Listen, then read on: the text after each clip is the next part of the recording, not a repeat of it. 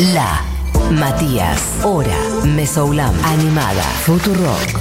Del mismo modo que yo construyo un puente ahora virtual hacia el mundo de Buji, también conocido como Bujiland o Buji World o como querramos bautizarlo. Buji, ¿cómo estás? ¿Estás por ahí?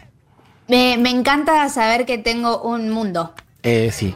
Bujiland, o puede ser Bujilandia para traerlo un poco más al castellano, al español. Bujilandia. Bujilandia me gusta porque me gusta castellanizar las cosas Eso. extranjeras y además esto que está sonando de fondo es el himno nacional de mi mundo. ok. Bueno, o sea, está bien, tiene un himno. Esto yo les pido perdón a la gente de otros idiomas, pero esto no me acuerdo si es japonés o coreano. Japonés, ¿no? ¿Es japonés? Perfecto. Es Kiari Piamu. Ok. El tema es pom Pom, pom pom, pom. pom. Sí, eso sí, me- perfectamente, pero bueno. Y de última, lo que podemos hacer es inventarle palabras en español, pero a mí me interesa que diga pom pom pom y tenga esta melodía. Nada Me- más. Me parece muy bien. Bueno, listo, pom, pom, pom, el himno de Bujilandia. ¿Cómo está todo en Bujilandia? ¿Cielo despejado? ¿Estamos bien? Pelo despejado, cuerpo cansado eh, y mente en cualquiera. Porque ayer sucedieron muchos sucesos en cinco minutos. A ver, desarrolle. Desarrollo lo más rápido que puedo. Para pensar, estoy yéndome a dormir muy tarde porque los BTS están haciendo un programa por día con Jimmy Fallon. Eso, ¿no? Este, lo estuve viendo muy de lejos, obviamente, pero sí supe. Yo pensé que era un día y después me enteré que no, que era una semana. Alto acuerdo, Una igual, ¿no? Como para tener la exclusiva de, de BTS durante una semana. Bien ahí. la- bien ahí la promo de Jimmy Fallon. Sponsoreo de marca de celulares al programa, que es la marca de celulares que sponsorea a BTS. Obviamente Fallon no debe tener un peso encima porque No, acaba de entregar una, una semana entera de su programa y lo que están haciendo es todas las semanas tienen una como una performance de alguna canción de BTS que están grabadas de antemano, pero grabadas nivel, bueno, vamos a grabar en el templo más importante de Corea porque tenemos el presupuesto para hacerlo Ajá. y hacen algunas entrevistas que también se nota que las grabaron de antemano por Zoom y hacen un par de jueguitos a la distancia con Jimmy Fallon, que a mí Jimmy Fallon me causa menos gracia que la nata, Ok. entonces medio que el programa es medio un bodrio bancárselo, pero bueno, necesito saber qué pasa con BTS básicamente, porque estrenan cosas todo el tiempo. O sea, cada día están presentando un video, pero la canción sí ya era conocida. No es que están presentando canción- una canción cada día. Un video. No, están- son Ok. todas canciones conocidas. Hoy es el último, no se sabe qué van a hacer hoy. Hicieron todos singles que fueron como éxito este año eh, del último disco que sacaron, que es Map of the Soul. Y ayer, mientras se estrenaba lo de BTS en Jimmy Fallon, al mismo tiempo se estrenaba en el mundo un remix que BTS le hizo a Jason Derulo. Era como tipo, chicos, estoy. Paren o sea, un poco. BTS, deja de molestarme que estoy viendo a BTS. O sea, como- Ok. yo no tengo más ojos. Y al mismo tiempo que se estrenaba eso, Sí. eh, salió el primer disco de Blackpink. Cardi B se puso a tuitear unas cosas muy raras y Trump tenía COVID. Todo en cinco minutos. O sea, mi Twitter estaba roto. Cardi B igual viene tuiteando intenso, ¿o ¿no? Yo la vengo viendo como que viene cargadita en estos últimos días, semanas. O por Cardi ahí. B es intensa. Ok, no, está bien. Yo lo registré en este, en este último tiempo. Cardi B es intensa. Y la verdad es que ayer, que se estrenó el primer disco de Blackpink, que es una banda de K-pop que ya hemos hablado acá en el programa, Yep. Las expectativas eran todas muy altas porque era el primer disco que sacan desde que empezaron su carrera en 2016. Ellas solamente tenían singles y con esos singles son la banda que se encarga de sostener económicamente a su sello que tuvo bastantes problemas legales en estos años. Tuvieron un par de escándalos con otros idols y el dueño del sello tiene un problema de adicción al juego, entonces también sucede eso. Entonces todo el mundo estaba poniéndole mucha expectativa a que el disco de las Blackpink iba a ser una bomba. Y, Y bueno, pasaron cosas en el medio. me gusta, Buji crítica, porque si no ya parece que todo lo que es de Corea es 10 puntos y no. No, Perfecto. yo las Blackpink las amo.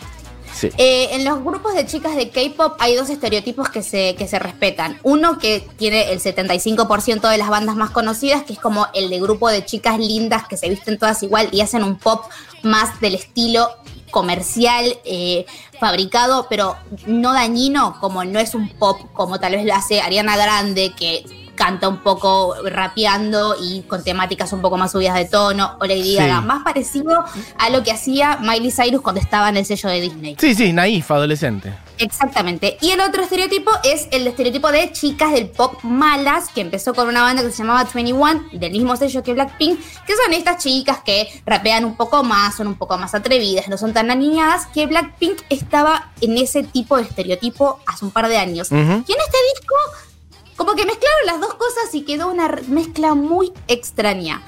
Ellas este año colaboraron con Lady Gaga en eh, Sour Candy, en el disco de Lady Gaga de cromática. Temazo. Mal. Sacaron How You Like That, que es el tema que estábamos escuchando de fondo, que también temazo. Sí. Sacaron una colaboración con Selena Gómez que se llama Ice Cream, que no le recomiendo a nadie que la escuche. O sea, a nadie. ¿Por es qué? como es, es una can- es como si hubiesen hecho una canción para un programa tipo Casi Ángeles. Es una canción mala, a nadie le gusta. Ah, ok. Y- le gustó, una canción muy naif, o sea, es pegadiza, pero sinceramente eh, es olvidadiza también, como que te pasa por al lado.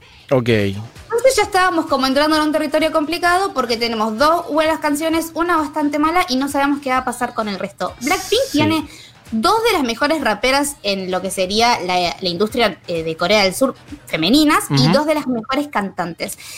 Hicieron un cambalache con este disco y metieron a Cardi B que uno pensaba después de escuchar WAP y escuchando a las raperas de, de- de Blackpink dijo esto va a estar prendidísimo. Sí. Y mira, te Y- voy a pedir, Diego, que me, que me pongas adelantado, como te avisé, que se mete el verso de Cardi B para que entiendas un poco a lo que me refiero. porque intriga. es terrible. Keys, drive me crazy. Cardi a good catch, but you gotta chase me. Grab my waistline, but don't ever waste me. Turn on, please me, but don't ever play me. One of a kind, you can't replace me. Time to shine, I buzz down the AP. The stakes is higher. Let's do what we both desire. On God, like I'm in the choir. I bet you if you make me sweat, I still be on fire. You wanna touch, wanna touch it, cause you wanna, you wanna run my love, no, you wanna O sea. No sé qué decirte, sí, es muy aislado escucharlo así, pero sí, qué sé yo, flojito, no me, no me pareció nada del otro mundo, la verdad. Es muy flojo porque la verdad que podrían haber hecho algo mucho más interesante teniéndolas a Jenny y a Lisa, que son las raperas, y teniendo la Cardi B, que es una capa total. Sí. Al fandom no le gustó para nada el verso de Cardi B y acá es cuando se pone todo interesante. Cardi B salió a tirar shade en Twitter dos minutos después de que se había estrenado el disco. No, alguien O que le saque el teléfono a Cardi B y que le diga aguantá. No, no, es que los borró a los cinco minutos. Ah, ¿en serio? Mirá. Sí, claro, porque empezó a tuitear cosas como diciendo yo no voy a permitir que un montón de niñes, porque puso Lil Kids, me vengan a faltar el respeto, a mí me contratan para algo, a mí ya me pagaron, no me interesa nada de lo que está pasando y dice que a ella la llaman para colaborar, que ella no quiere colaborar con nadie, como diciendo no me rompan las No, pelotas, fui claro. a trabajar.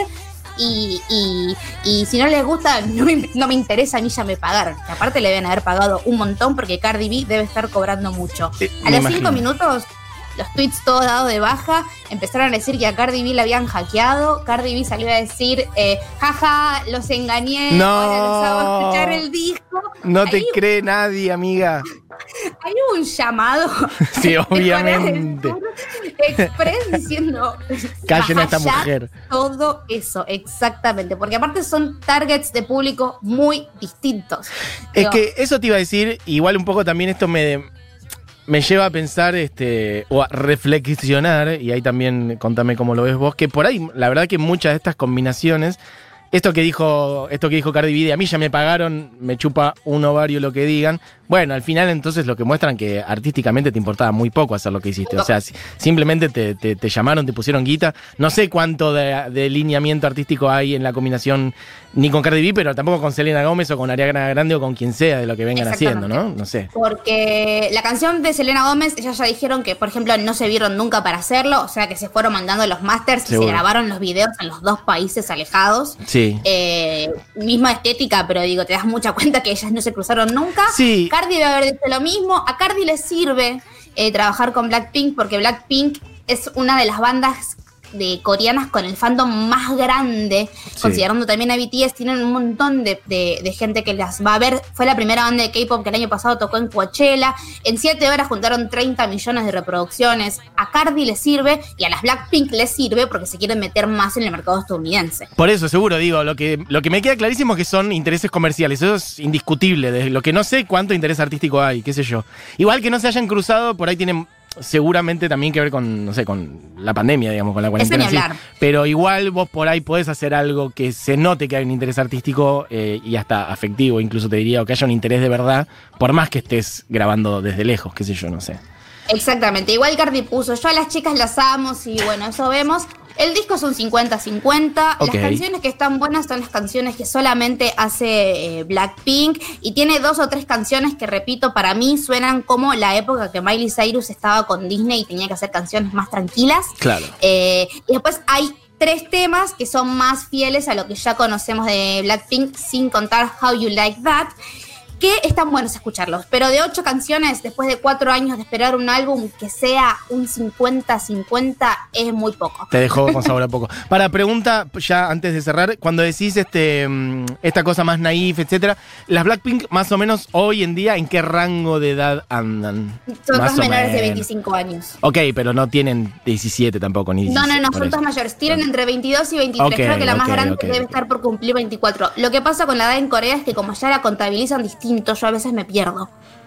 ¿Cómo que la.? Ah, eso lo habías explicado Ellos una vez. un año más. No, bueno, Ellos rarísimo. nacen ¿no? con un año. Esto está chequeado, Buji, lo que estás diciendo, porque es demasiado raro para que sea verdad. Yo, Te juro, está chequeadísimo. Perfecto. Explicarlo para la gente porque es muy raro. Eh, es, es, yo todavía no lo termino de entender del todo. Yo sé que ellos nacen y cuando cumplen un año, en realidad cumplen dos. Como No, que ellos no. ya nacen con un año. Como Bueno. ellos están empezando su segundo año cuando cumplen un año. Yo voy a decir que te banco porque tengo una altísima credibilidad en vos. pero Es muy raro lo que estás diciendo, pero Es yo muy te, raro, pero yo te creo, te yo te banco, te yo te banco, yo te banco. Es muy raro lo que estás diciendo, es lo único que te voy a decir. Por eso, cuando hablamos de la edad internacional de los coreanos, y con esto cierro, se habla mucho del año en que nacieron. Salvo que estén contando los nueve meses de embarazo en plan feto ingeniero, ¿no? Y, tienen aborto legal. o y bueno, no sé, es rarísimo. Entonces, ¿qué? Si, no, no, bueno, no se explica. Alguien que, que explique esta situación. Necesitamos a una persona que sea de Corea del Sur porque yo te juro que lo leí 15 millones de veces y sigo sin entenderlo. Lo único que entiendo es que tienen entre un año y medio y dos más que nosotros. O sea que yo en Corea del Sur estaría teniendo No, 26, como dos. 27 no, pará, años. dos es una guasada. Uno, No, uno puedo llegar a entender que si contaron no sé qué, los nueve meses, o que hayan contado el año en el que naciste. Por ejemplo, si naciste en diciembre, que cuenten igual como que ya tenés un año, porque por ahí contaron todo el año. Pero dos, no. Que ellos, es que es, ay, muy complicado. Ellos se agrega, ellos cumplen años formalmente, tradicionalmente, en el 31 de diciembre a las 12 de la noche. Y después, el día de su cumpleaños, festeja que nacieron. Bueno. Eh, por eso te digo que es muy complicado. Y por eso hay que sentarse con alguien de Corea del Sur que te explique bien. Lo único que sé es que un año más tienen mínimo. Bien. Por eso estamos tan apuradas con el tema de uno de los de BTS y la colimba, porque para ellos ya tiene 29 y para nosotros tiene 28, es como dámelo un año más. Ok. No, no seas así. Pero diciendo todo esto, son todas menores de 25 años, todas mayores de edad. El disco podría haber estado muchísimo mejor. Y si te parece, te quiero poner la canción que para mí es la mejor cita después de How You Like That, que es el tercer track, Pretty Savage, que viene justo antes del de Cardi B, que es el que no tienen que escuchar. Perfecto. Me gusta la crítica de Buji. Esto es Pretty Savage. Bueno, adelante. Gracias, Buji. Beso.